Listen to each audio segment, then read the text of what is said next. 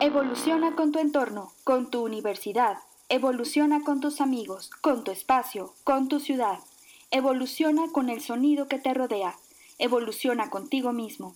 Evoluciona hasta lograr la revolución sostenible. Una coproducción de la Dirección de Radio y Televisión y la Agenda Ambiental de la Universidad Autónoma de San Luis Potosí. Desde el 2015, los Objetivos de Desarrollo Sostenible han representado una de las agendas internacionales más importantes. Junto al Acuerdo de París, buscan sentar las bases para alcanzar la sostenibilidad hacia el año 2030. La sostenibilidad tiene una base económica que busca el bienestar, una base ambiental que busca el equilibrio entre preservar la naturaleza y abastecer de recursos sin dañar los ecosistemas, y el tercer pilar y base son las personas. Hoy sabemos que resulta imposible alcanzar la sostenibilidad sin lograr primero la justicia social, que es indispensable velar por el cumplimiento de los derechos humanos clave, como el derecho a un ambiente sano, el derecho a la salud en su conjunto y el derecho a vivir sin violencia. La contingencia global por el COVID-19 puso en la mira las grandes desigualdades entre países, estados y regiones, pero también entre géneros, la carga de trabajo no remunerado entre mujeres ha aumentado significativamente. El rol de cuidadora socialmente adjudicado colocó a las mujeres en la primera línea de combate frente al COVID-19. Han sido las mujeres las más afectadas en términos económicos por el desempleo, por la persistente brecha salarial, por la desigualdad y son vulneradas en sus hogares por situaciones de riesgo e incremento de violencia doméstica. A menos de 10 años de cumplirse el plazo hacia el 2030, Campañas como Generación Igualdad y una década de acción han tomado fuerza. Sin embargo, es necesario observar los objetivos de desarrollo sostenible desde una perspectiva de género. Y en cada uno de los 17 objetivos encontraremos la necesidad de construir instrumentos más incluyentes, más justos y adecuados, y buscar la manera de asegurar la educación de calidad en el contexto sociocultural de cada región. El tiempo y las circunstancias apremian soluciones de fondo. Por ello, es indispensable seguir luchando por reducir las desigualdades sociales y por alcanzar la igualdad de género.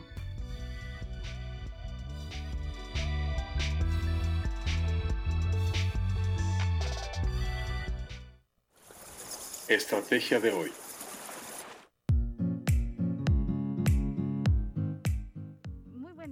gracias por acompañarnos en este espacio. Comenzamos con la revolución sostenible de hoy. Estamos en Radio Universidad en el 88.5 de FM en la capital del estado de San Luis Potosí, en Matehuala en el 91.9 y eh, bueno, pues los teléfonos en cabina, se los repito por ahí, es 826-1347, tenemos el teléfono el WhatsApp para que nos puedan mandar este, mensajes, es 4444 0377 82. Como saben, durante el mes de marzo, la Universidad Autónoma de San Luis Potosí conmemora la lucha de las mujeres por la erradicación de la violencia y la igualdad de género a través de las jornadas universitarias Abriendo Camino. Hoy en Revolución Sostenible queremos compartir con ustedes miradas de estas luchas desde entornos urbanos y rurales, desde la perspectiva de los derechos humanos, el derecho a un ambiente sano, el derecho a la salud y el derecho a vivir en condiciones de igualdad y bueno, pues me da muchísimo gusto en este primer segmento contar con una invitada muy especial. Ella es Gisela Espinosa Damián.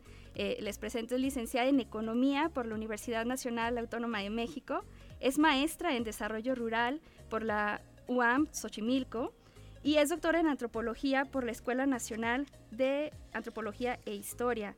Y bueno, actualmente es investigadora de la Universidad Autónoma Metropolitana en Campus Xochimilco y también es colaboradora de suplemento Jornadas del Campo, del que hemos hablado en varias ocasiones en este programa. Este, Gisela, bienvenida, muchas, muchas gracias por aceptar eh, esta invitación a compartir con nosotras en este espacio. Gracias a ustedes por haberme invitado a compartir también algunas reflexiones. Eh, bueno, pues para, para, empezar con el tema que está padrísimo en este sentido de, de conocer, darnos esa oportunidad, eh, quisiera empezar por mencionar, este, ustedes que nos escuchan, eh, hace unas semanas por ahí, el Consejo Nacional de Ciencia y Tecnología lanzó una serie de conferencias en línea que, bueno, el nombre les, les va a sonar mucho, dice Regiones en Emergencia Ambiental. Pero en palabras de la directora del CONACID, los llamó infiernos ambientales. Pero no podemos dejarlo ahí. Es decir, son infiernos ambientales en donde no se puede vivir y sin embargo hay comunidades que están afectadas por ellos. Este, y bueno, eh, de esto se trata, ¿no? Porque eh, esta charla busca a cargo, estaban a cargo de expertos, por supuesto, en temas ambientales, pero también de líderes que están luchando por esa salud de esos ecosistemas, pero por sus vidas, por sobrevivir en esos espacios tan degradados. Y pues bueno, aquí viene el tema de la lucha eh, por la defensa de sus territorios. Y bueno, ¿qué creen? Que muchas de estas luchas están encarnadas por mujeres. Este, y, y, Gisela, nos gustaría que nos platicaras un poco de cómo es que surgen o cómo van cambiando estos liderazgos en las comunidades y cómo ha cambiado el rol de las mujeres en este sentido. muchas gracias. Sí, voy a hacer algunos comentarios. Creo que vale la pena comenzar eh, recordando, contando que en el espacio rural los liderazgos han sido tradicionalmente masculinos. Si revisamos el siglo XX, la revolución para empezar, pues tiene fuertes liderazgos masculinos y fuerte participación de hombres en prácticamente a lo largo de todo el siglo en muchísimos movimientos rurales. Podríamos decir que las mujeres siempre han participado, siempre han tenido papeles importantes, pero que no han tenido papeles directivos. Creo que, o de liderazgo, y que lo que sorprende hoy en el siglo XXI es precisamente que las mujeres en espacios de defensa territorial, de resistencia sociales en defensa de esos territorios que pueden ser unos hoy unos infiernos ambientales, sean las mujeres cada vez más protagónicas. En muchos lugares son la mayoría, en muchos lugares sabemos que son las más decididas y empeñadas a a, impedir que sus territorios les sean despojados o a recuperar la salud ambiental en esos territorios. Y esto sí es una cuestión del siglo XXI y sí es una cuestión novedosa.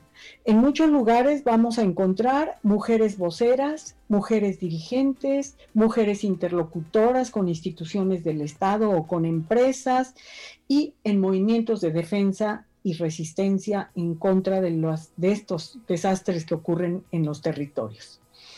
Es un hecho emergente entonces. Eh, esto está implicando que las mujeres rompan con mandatos patriarcales que a veces traemos muy interiorizados. Quizá la primera voz que nos dice, tú no puedes hacer esto, es una voz que está dentro de nosotras y que nos han transmitido generacionalmente pero también los mandatos al interior de la familia, de la comunidad, de los movimientos. Es decir, no es común que las mujeres ocupen estos papeles y muchas veces los empiezan a ocupar en medio de complejísimos procesos donde por un lado están desplegando nuevas habilidades y por otro lado enfrentando oposiciones aquí, allá y en todas partes, ¿sí? ¿Por qué están las mujeres cada vez más involucradas? Pues yo creo que una cuestión que va saliendo a la luz es que las mujeres están vinculadas a tareas de cuidado como la salud, la educación, la alimentación.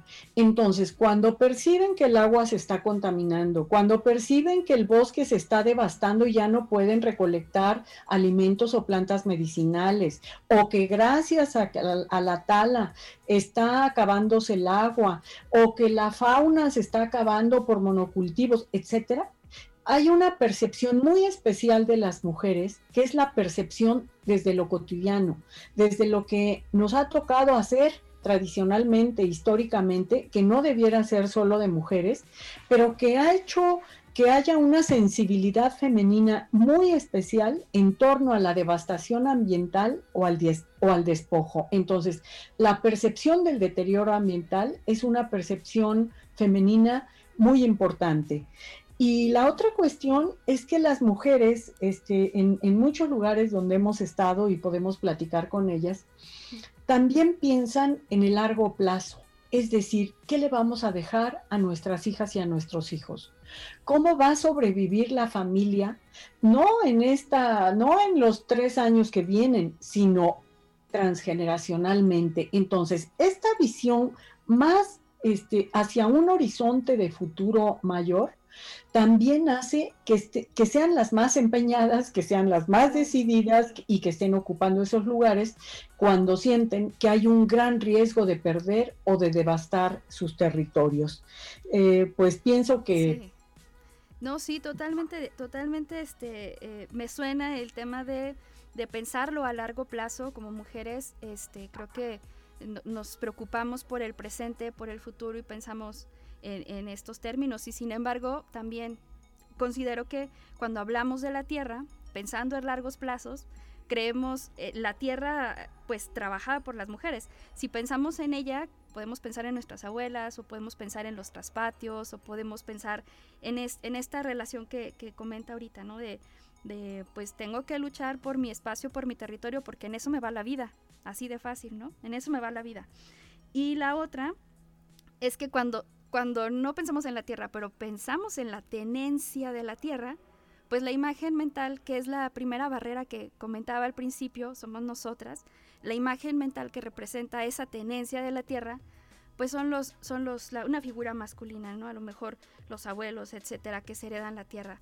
De hecho, eh, habíamos visto por ahí que uno de los objetivos este, del desarrollo sostenible, el 5, sí, igualdad de género, pero el 5 es algo muy específico, habla sobre este tema.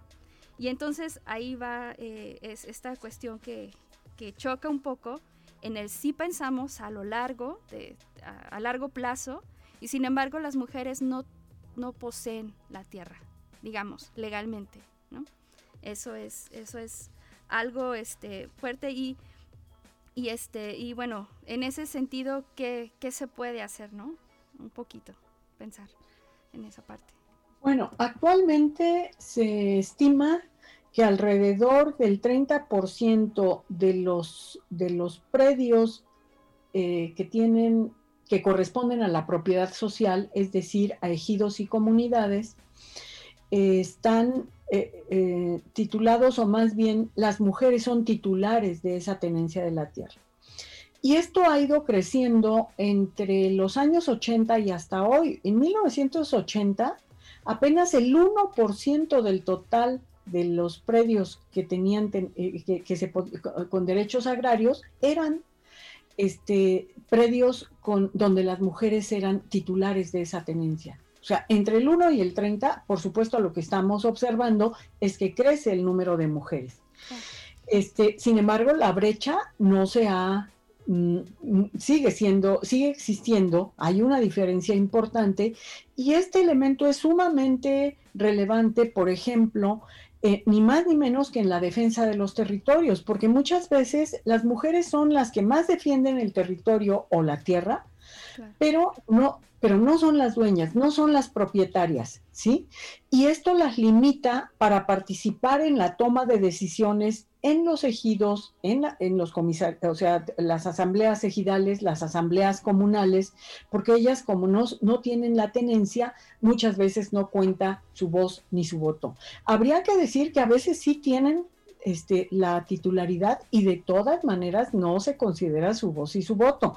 Digamos que aquí hay un, hay un problema de carácter jurídico y legal, o sea, cómo, y, y, de patrones de herencia, cómo se va heredando la tierra, pero también hay patrones culturales, patriarcales, que indican que aunque la mujer sea titular, no tiene derecho a participar en decisiones sobre la tierra. Entonces, este, creo que habría que avanzar tanto en el plano de la equidad, para que se acorte esa brecha, como en el plano cultural.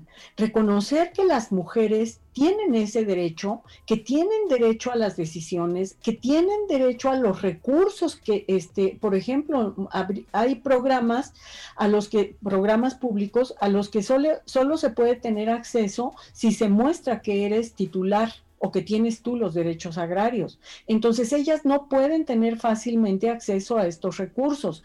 Así que habría que avanzar institucionalmente, jurídicamente, promoviendo cambios culturales importantes para que eh, el acceso a la tenencia de la tierra sea también una realidad para mujeres. Y allá hay toda una, toda una discusión. ¿eh? Las mujeres están dando esa discusión y están planteando, por ejemplo, que mm, quizá la mejor forma de tenencia de la tierra sea tenencia familiar o sea cotitularidad con la pareja, porque tienen otro vínculo con la tierra, porque el vínculo con la tierra no es exactamente como un bien económico, aunque también es un bien económico, sino es ese bien común, ese bien familiar, ese bien ambiental, ese otro tipo de bien que debiera preservar la vida de la comunidad, de la familia, de, los seres queridos, ¿no? De la naturaleza. Entonces creo que allí hay, hay cosas muy interesantes que están trayendo las mujeres, que las están poniendo en el centro.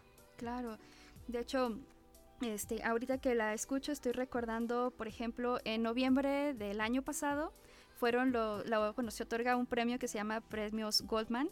Son como un reconocimiento para activistas ambientales, personas que luchan este, por, por la naturaleza. Y en México lo ganó Lady Pesh, por ahí lo habíamos comentado. Ella es eh, perteneciente a una comunidad maya y justo este arraigo y esta cohesión, ella vio cómo se estaba muriendo ¿no? las abejas sus, en su espacio porque, eh, así a grandes rasgos, porque eh, Monsanto se supone que no tenía por qué haber pasado eso, pero adquirieron este, em, derechos para tener para quitar esas tierras y poder sembrar soya transgénica para un bien económico. Pero además, el, bueno, el, trabajo que se hacía en ese lugar obviamente dañaba los ecosistemas alrededor. Dañó a las abejas, dañó sus cultivos, dañaron sus familias, porque como dice, no es solo el territorio, es este vínculo más allá del plano económico que se genera. Entonces, a partir de ahí, ella empezó a crecer en su comunidad buscando esa cohesión de comunidad para tener, para llevar una lucha y lograr derrocar esos permisos a Monsanto. Sí se logró. Este, fueron siete estados, me parece, eh, siete estados los que lograron o se vieron beneficiados a raíz de estas acciones, de esta lucha por, por la salud, por la vida, por, por, el patrimonio cultural y ambiental, porque eran especies endémicas que iban a desaparecer también de, de esa, con, con esta intervención de Monsanto. Y ella fue, fue líder y ganó este premio Goldman en noviembre del año pasado. Ojalá fueran muchas más historias de este tipo, de, de, de, ser reconocidas, de liderazgos de mujeres haciéndose cargo de sus espacios, de sus familias. Este, tenemos esta otra cara que comentaba de, los infiernos ambientales, pues, pues no son cosas que pasan, ¿no? Hay gente que vive ahí, que lidia con ellos y sobrevive en ellos. Y eso es súper, es súper fuerte de escucharlo. De hecho, hay una mm, asociación que, que, se llama Asociación Nacional de Afectados Ambientales y está liderada por, no sé si nos quisiera compartir un poco más para que las personas que nos escuchan sepan qué es, es, qué es esto de Asociación Nacional de Afectados Ambientales, cómo nace. Por favor. Bueno, quizá este, habría, que, habría que recordar para empezar que mm, los llamados megaproyectos o proyectos extractivistas eh, eh, que se impulsan, que, toman una gran fuerza eh, al comenzar el siglo XXI. No es que antes no existieran. En realidad, el, este, el extractivismo es una actividad que existe desde hace siglos. Pero en los últimos años, en las últimas dos décadas, esto cobró una especial importancia y, vino junto con despojo territorial y con el emprendimiento de un conjunto de actividades como la minería, la construcción de grandes presas, el impulso de monocultivos en ciertos lugares. Bueno, hay hasta minería marina, este, autopistas y obras de infraestructura que están deteriorando o que están amenazando con un deterioro ambiental muy fuerte. Y por supuesto que el deterioro ambiental este, tiene su repercusión en las personas que viven en esos ambientes.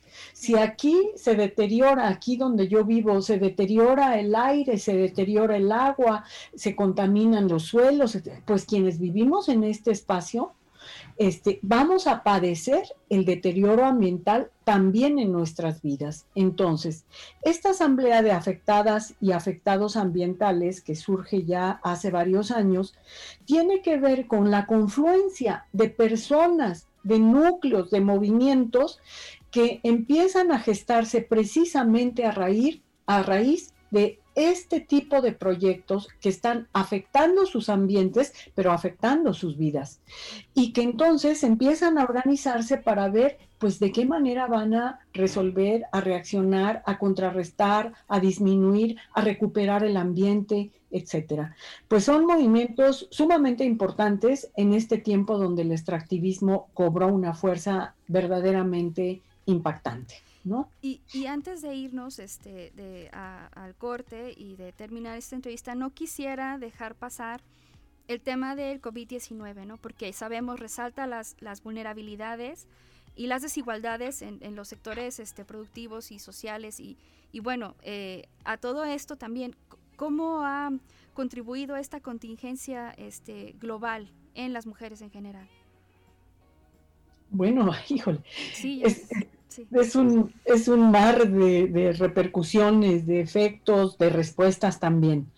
Eh, lo primero que quisiera decir hablando de mujeres que viven en el medio rural, pues es que mm, aquello que eh, durante, durante, sobre todo las últimas décadas, fue considerado secundario, marginal, eh, atrasado, irrelevante, como puede haber sido, por un lado, las agriculturas campesinas, las, las experiencias agroecológicas, las agriculturas que tienen todavía métodos tradicionales de producción, pues cobraron una gran relevancia. Resulta que justamente la pandemia actual nos muestra los efectos desastrosos de la destrucción del ambiente que llega hasta este nivel y no, no voy a seguir en esa línea. Pero el otro asunto que me parece muy importante es que también coloca las tareas reproductivas, que son todo aquello que realizamos en el hogar, en la casa, este, para mantener nuestro espacio de vida cotidiana en, buenas condiciones para que toda la familia pueda sobrevivir y vivir bien ahí. Y las tareas de cuidado que son salud, alimentación, atención, afecto, todo esto, que tampoco han sido consideradas como algo importante eh, ni por gobiernos, ni por empresas, ni por valoraciones, eh, sobre todo económicas, eh, pues de pronto eran lo más relevante.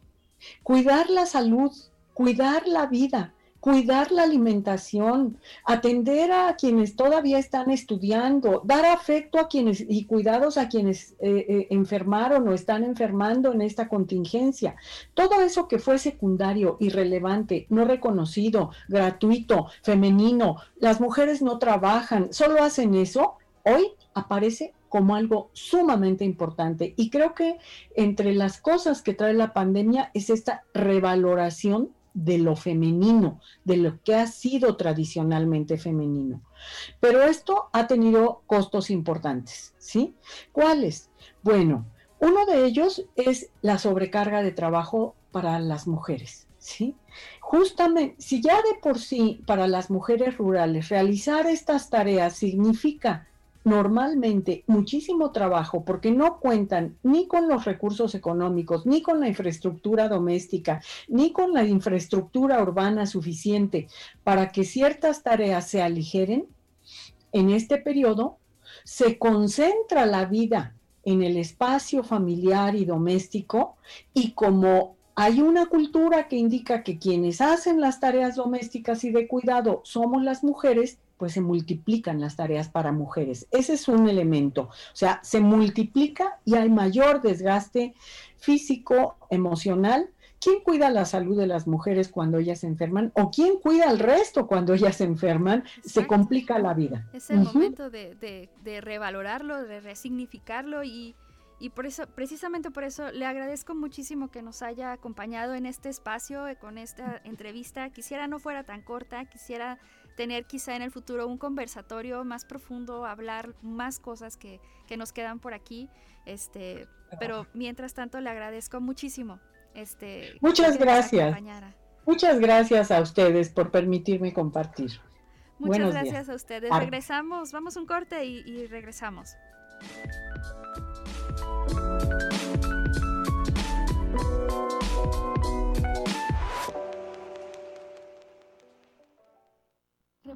Tus ideas. Llama al 444-826-1348 o envía un mensaje al WhatsApp 4444-037782. Recuerda seguirnos en redes sociales como Agenda Ambiental UASLP en Facebook, Twitter e Instagram. ¿Tienes alguna propuesta? Compártela con nosotros al correo agenda.ambiental.uaslp.mx. Si has llegado hasta aquí, danos tres minutos. Regresamos después del corte. Ah, ¿sigues con nosotros? Acompáñenos en esta revolución sostenible. Bueno, y regresamos al cuartel de Radio Universidad. Gracias por acompañarnos por el 88.5 de FM en la capital de San Luis Potosí y por el 91.9 de FM en Matehuala. Les recordamos el teléfono en cabina. Pueden llamar, dejarnos algún mensaje es el 826-1347 y el WhatsApp. También tenemos un WhatsApp donde pueden dejar dudas, comentarios o alguna inquietud que tengan por ahí. Es 4444 03 77 82.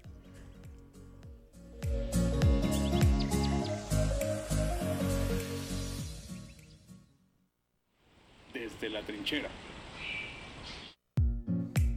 Bueno, y como comentamos, este programa de Revolución Sostenible es un programa especial en el que queremos abordar eh, eh, pues estos temas que son tan complejos. Pensamos, claro, noviembre, erradicación de la violencia, eh, marzo, pues es un tema dedicado para darle luz a las problemáticas que, enfrentamos tan fuertes hoy en día, pero no debe ser de estos dos meses, es algo transversal, es algo de todo el, todo el tiempo, ¿no?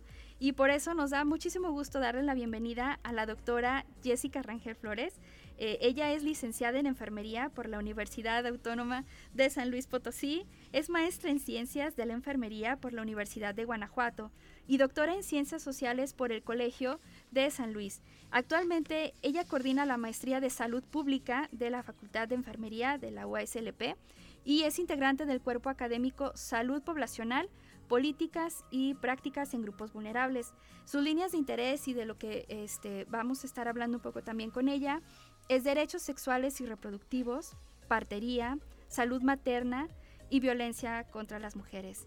Doctora Jessica, muchas gracias por acompañarnos en el espacio. Bienvenida. Ojalá y platiquemos rico como siempre. Por supuesto que sí, pues en el segmento anterior estábamos este, hablando el tema del derecho a un ambiente sano y lo que eso implica en la lucha que encarnan las mujeres por la defensa del territorio y la igualdad de género. Este, y bueno, pensando en los objetivos de desarrollo sostenible, que también es una agenda muy importante que atraviesa todo el quehacer y que pues el objetivo es incidir desde todos los ángulos para alcanzar esas metas y alcanzar la sostenibilidad, que no se puede alcanzar de ninguna manera si no alcanzamos primero la igualdad de género y reducimos las desigualdades y alcanzamos la educación este, con, los contextos de cada una de las regiones.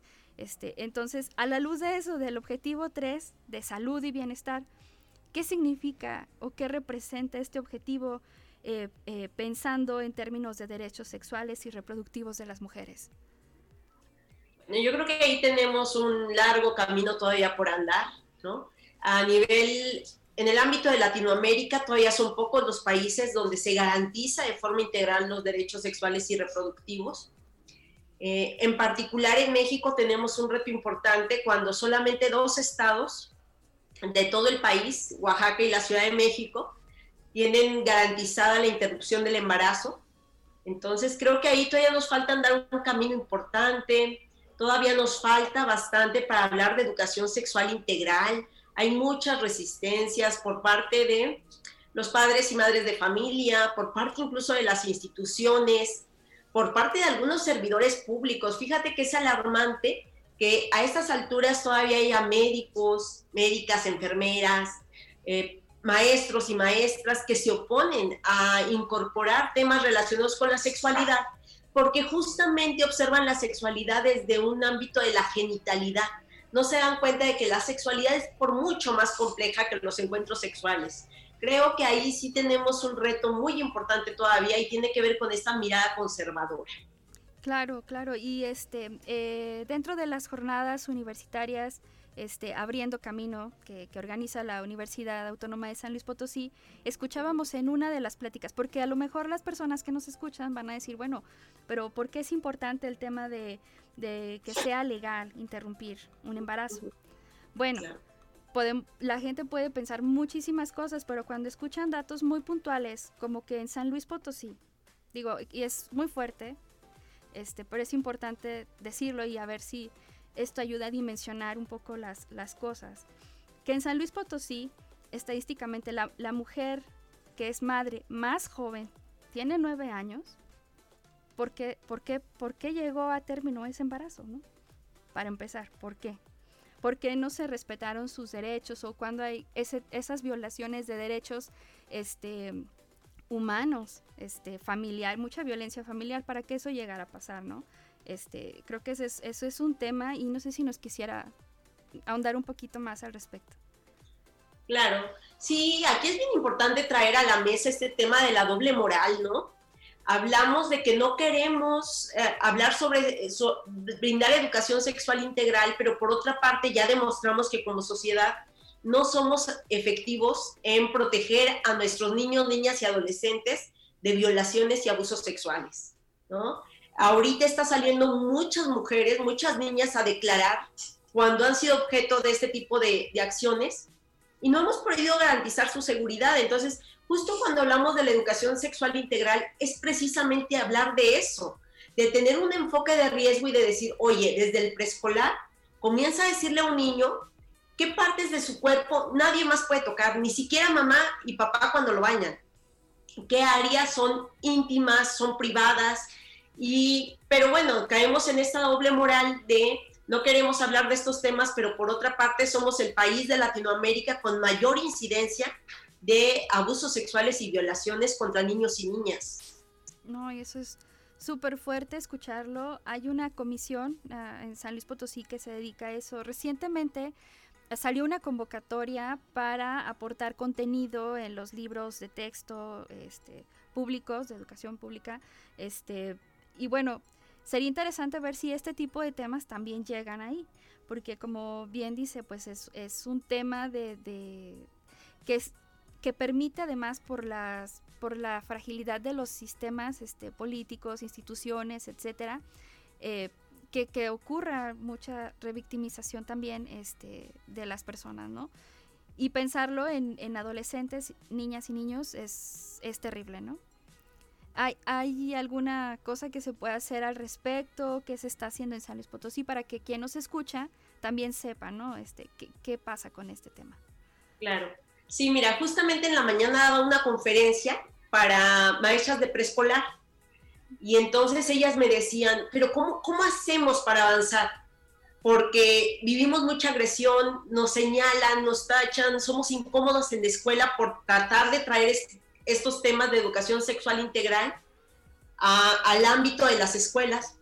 Y yo les decía, es que eso es lo primero, reconocer que la atención es necesaria, que primero vamos a hacer las indeseables, las incómodas, las locas, ¿no? Y algunos locos por ahí que andan de aliados, también voy a decir, hay doctores, investigadores que también están muy convencidos de estos temas, pero sí, la atención es necesaria, no es fácil. Por eso muchas investigadoras e investigadores se bajan de estas líneas de investigación, porque es muy desgastante, ¿no? Cuando te dicen, es que cómo es posible que vengas a hablarnos de interrumpir los embarazos cuando nosotros como maestros de preescolar amamos las infancias. Y yo les digo, es que justo porque amamos las infancias, deberíamos procurar que todas las infancias sean deseadas, sean felices, sean libres, ¿no? Porque cuántos casos de abuso sexual, de maltrato, no vemos en esos niños y finalmente hacemos como que no los vemos porque tampoco hay claridad institucional de qué nos toca hacer y cuál es la ruta crítica a seguir para acompañar esos casos. Entonces hay mucha indolencia, hay mucha doble moral, hay muchos, eh, yo diría, ellos les llaman valores, yo diría, pues sí, muchas eh, incongruencias que, no ayudan para el desarrollo social de las personas ni de las niñas. Digo, yo he visto en los hospitales parir niñas de 10, 11 años y, y la cuestión que, que discute el personal médico y de enfermería es, ¿cómo es posible que esta niña en lugar de estar estudiando esté teniendo relaciones sexuales? O sea, jamás les pasa por la cabeza que esa niña no tiene las condiciones para dar un consentimiento para un encuentro sexual y que muy probablemente el padre de ese bebé es un hombre adulto, porque si, es, si bien es cierto que hay muchas madres adolescentes, también es una realidad que no hay tantos padres adolescentes, son hombres adultos los que abusan sexualmente de estas chicas menores de edad. Claro, y de hecho, este, preguntaba en esa charla que le comentaba de, de la edad, este, eh, de las edades en las que estaban siendo madres, y es, es muy alarmante que cada vez sean más jóvenes, porque en realidad, pues es una niña teniendo otra niña, ¿no? Eso es súper, súper fuerte, súper, súper terrible. En realidad es una, una situación que eh, nos debe de preocupar a todos pero también creo que es una situación de violencia que quizá sumergidos en la misma dinámica de la violencia resulta muy difícil ver para el interior de cada familia. Es escalar la violencia. Entonces quizá eh, se van adaptando, no sé cómo ocurre, doctora, se van adaptando a la violencia y permiten que ocurra violencia o la, la replican. ¿Qué pasa? Es que no podemos dejar de, de problematizar que cuando hablamos de patriarcado, hablamos de todo un sistema cultural sostenido en imaginarios, en representaciones que justifican y legitiman la violencia y la opresión contra grupos particulares, ¿no? Si bien es cierto que las mujeres no somos el único grupo vulnerado y oprimido, también son los niños, también las personas ancianas. lo que sí es una realidad es que cuando hablamos de, de derechos sexuales y reproductivos y de violencia contra las mujeres, yo siempre les digo, es que no se trata de hombres contra mujeres. Ojalá y fuese así de simple, ¿no? Que yo te cambiara a ti la forma de pensar como sujeto y entonces se acaba esto. Es que no es así, es que las instituciones reproducen esos imaginarios, es que el médico, la médica, también trae esos imaginarios y los reproduce al interior del hospital. El maestro y la maestra los reproduce con sus alumnos y está formando ciudadanos y ciudadanas. Entonces, es, es cultural. Por eso parece que no avanzamos, pero lo hacemos, estamos avanzando, solamente que ese avance en términos culturales se vuelve más complejo y se vuelve más lento. Por supuesto que eso no, no es aliciente para decir, bueno, ahí vamos, vamos a dar otros 30 años. Pues no, porque estamos viendo los feminicidios, las violaciones, los embarazos infantiles, los embarazos adolescentes, entonces no tenemos tiempo tenemos que redoblar esfuerzos por hacer que este cambio cultural, que históricamente se ve de manera lenta, sea un poco más rápido, porque está significando pérdidas de vidas. Claro. Decían que eh, pues el tema de la contingencia global por el COVID-19, bueno, es que lo ponen hasta de una forma muy coqueta, ¿no? Arrelentizan. A ver, no, agravan una situación que existe, no, no arrelantiza nada, ¿no? Pero agravan una situación que existe muy fuerte y, este, y bueno, porque muchas personas que quizá eh, niños tenían su refugio en salir de su casa y poder convivir un ratito con sus amigos en la escuela. Ya no se puede, hace más de un año ya los niños no van a la escuela, ¿no? Este, a lo mejor había personas que encontraban un respiro, un descanso mental de la situación de violencia en su casa, saliendo a trabajar, pues bueno, ahora tenemos desempleo y ya no se puede trabajar tanto, ¿no? ¿Cómo ha modificado el COVID-19 o estas situaciones, ¿no? ¿Hay Creo que ya? No, ¿verdad? Todavía, no sé. fíjate que, que sí hay algunas estadísticas, pero yo como soy investigadora cualitativa, como más de comprender los procesos sociales más que de contarlos, a mí me parece que lo que se ha generado hasta ahorita todavía es insuficiente para comprender cómo se, se configura el fenómeno. Si hay estadísticas, por ejemplo, sabemos que los casos de violencia contra las mujeres aumentaron las denuncias, aunque nuestro presidente tenga otros datos. Y aunque dude de la veracidad de dichas denuncias, en realidad incrementó. Incrementó el número de feminicidios, incrementó el número de violaciones, eh, disminuyó el acceso de las mujeres a métodos anticonceptivos. Fíjate que con esto de la contingencia pasó algo muy peculiar. Eh, el programa, por ejemplo, de, planificación familiar es un programa fuerte en servicios de salud. Sin embargo, con lo de la contingencia, hubo programas a, a los que se les quitó presupuesto y se redestinó a detener la contingencia. Entonces, hubo incidentes donde no hubo acceso a métodos anticonceptivos. También, pues, se, se, cerraron o se afectaron las, las aduanas y eso también representó una llegada tardía de algún tipo de métodos en particular. También es cierto que muchas mujeres tuvieron miedo de acercarse a los servicios de salud y no fueron por su método anticonceptivo o que muchas lo hacen escondidas y el hecho de que estuviera pareja de tiempo completo en la casa no les posibilitó salir a ponerse la inyección o por la píldora o X. Entonces también sí se, se prevé, está previendo eh, la Organización Mundial de la Salud que habrá mayor cantidad de embarazos no planeados, ¿no? lo que incluso aumenta el riesgo de mortalidad, porque también sabemos que el COVID es mucho más mortal en mujeres que cursan algún proceso gestacional, que están embarazadas. En ellas son un grupo de riesgo para desarrollar complicaciones incompatibles con la vida. Entonces sí, creo que el COVID vino a mover muchas cuestiones, pero también vino a evidenciar que no sabemos gestionar los riesgos, que, nos abocamos a, una contingencia epidemiológica y creemos que el resto de las situaciones no son importantes y entonces ahí viene toda una complicación y un rezago en materia de salud pública que ya habíamos avanzado bastante. Claro, creo que este fuimos como, la avestruz, bueno, la caricatura de que vemos una avestruz con la cabeza en el suelo y ya si no lo veo, pues no existe.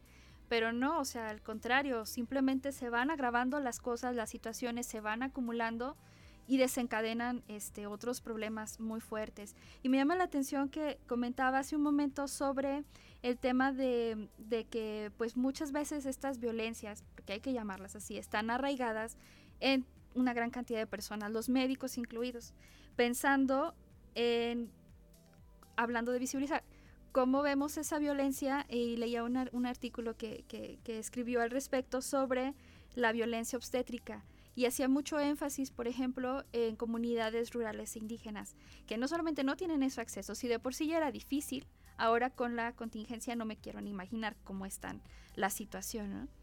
Este, no sé si nos quiera platicar más de eso.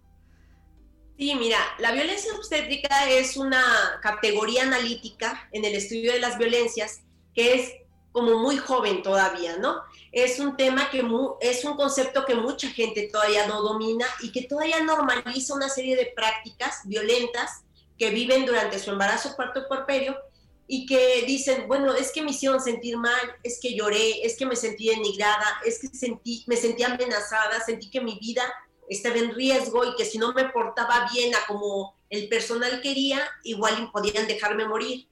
Pero luego lo, disminuyen la magnitud de este problema porque platican que lo, luego lo platicaron con su mamá, con su suegra, con su abuela y les dijeron, así es, hija, así es cuando te atienden en un hospital.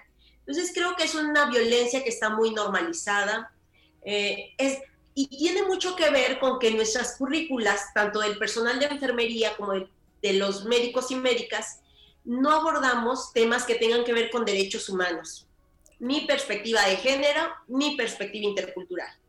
Entonces, por supuesto, nos vamos a la práctica sin estas herramientas y entonces, pues no comprendemos que lo que nosotros decimos eh, es discriminatorio, ¿no? Por ejemplo, estas frases que luego les dicen de que así no lloraba cuando lo estaba haciendo, pero ahí andan de calientes, o este tipo de frases que no nos cabe en la cabeza que lo diga un personal profesional son muy comunes. Y eso no se los enseñaron en la universidad, eso se los enseñaron en su casa, porque finalmente nuestros estudiantes de enfermería y de medicina vienen de contextos sociales también patriarcales, también machistas, misóginos. Y si nadie les dice, oye, eso que tú piensas es inadecuado, eso que tú piensas es violatorio de derechos humanos, pues ellos piensan que es correcto, que no le hacen daño a nadie, que, que esa es la manera correcta de interpretar la realidad. Entonces creo que aquí hay una corresponsabilidad, ¿no? De nuestras currículas, que no le damos el tiempo a estos temas, de las familias, de los médicos, médicas, enfermeras y también de las instituciones, porque hemos batallado mucho para que las instituciones reconozcan el problema, sensibilicen y capaciten a su personal para no practicar violencia obstétrica y luego para que la sancionen y la castiguen, ¿no? Porque si no, eh, pareciera que todo el mundo puede hacer lo que quiera dentro de la institución, al fin que no hay sanción. Ay, no, qué terrible. Y eso suena como un camino muy largo, muy largo, este, de recorrer al punto de, sí, de llegar a la sanción, pero para empezar, que se identifique que eso está siendo violento para una persona. Y, y bueno. Imagínate qué complicado puede ser, Diana, que estamos, pues es, es, luchar contra uno de los grupos más poderosos, ¿no? Con más poder en la sociedad, que es el de la medicina. Claro. Entonces no ha sido fácil. Afortunadamente también tenemos aliados y aliadas ahí en ese, en ese ámbito de, de, la medicina y la enfermería y ha habido avances, pero nos ha costado mucho. Ahorita ya la violencia obstétrica es una modalidad de violencia reconocida dentro de la Ley General de Acceso de las Mujeres a una Vida Libre de Violencia y dentro de la ley estatal en San Luis pero ha sido un camino muy, muy desgastante porque sí ha habido muchos obstáculos, muchas resistencias, pero ahí vamos, vamos avanzando y sobre todo yo pienso que lo más importante es que las mujeres sepan qué es y la denuncien. Claro, y que puedan elegir también cómo quieren ser atendidas. Leía en ese artículo que incluso algunos les negaban la atención o porque, porque iban con una partera, ¿no? O porque elegían otros métodos diferentes. Digamos, también es como, como la hegemonía del sector salud de decir solo es esta forma, pero eso es no reconocer que hay otras formas, ¿no? Hay otras culturas que, que buscan una, un proceso distinto, este, que tiene que ver con otros valores y con otros aspectos que se desconocen, se niegan, se, se hacen así como nulos y además les obligan a las personas a, a no practicarlos cuando es su, su, libertad y su derecho. Entonces es ahí una, una cosa muy, muy fuerte.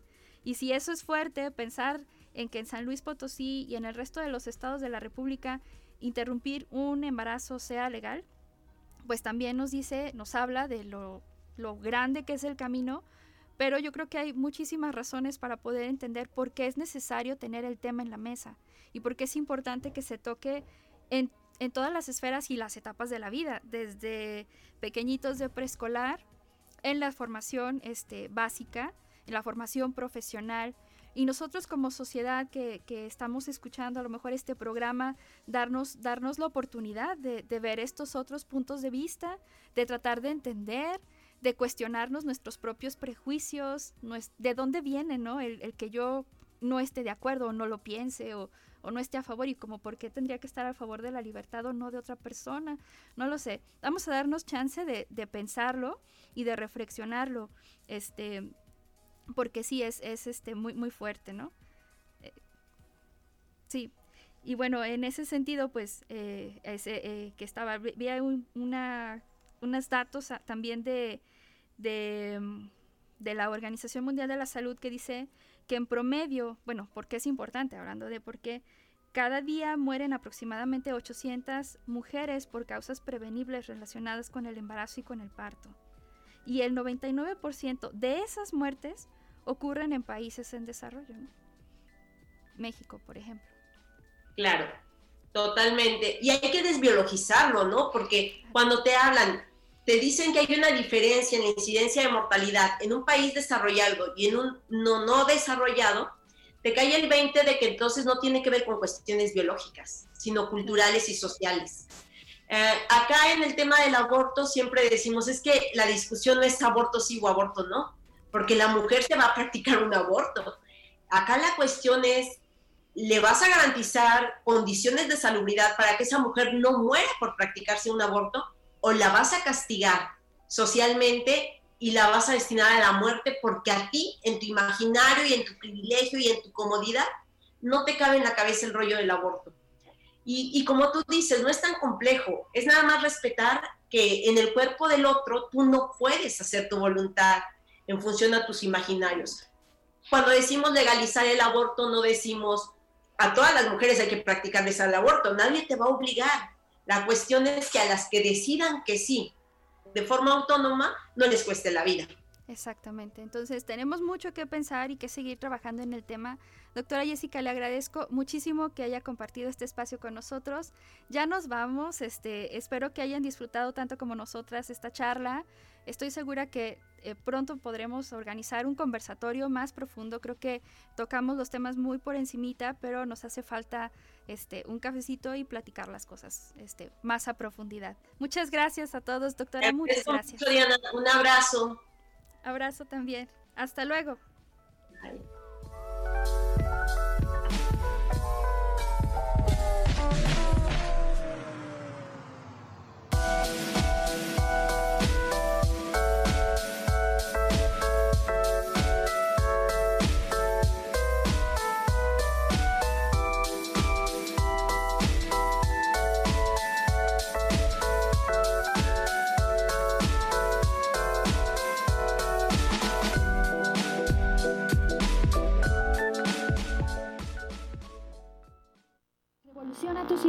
Llama al 444-826-1348 o envía un mensaje al WhatsApp 4444-037782. Recuerda seguirnos en redes sociales como Agenda Ambiental UASLP en Facebook, Twitter e Instagram. ¿Tienes alguna propuesta? Compártela con nosotros al correo agenda.ambiental.uaslp.mx. Tú eres la promesa de una generación Formas parte de un gran número de personas comprometidas con un mundo mejor, más justo e igualitario. Eres la solución, eres el cambio, eres la revolución sostenible. Evoluciona tu entorno. Una coproducción de la Dirección de Radio y Televisión y la Agenda Ambiental de la Universidad Autónoma de San Luis Potosí.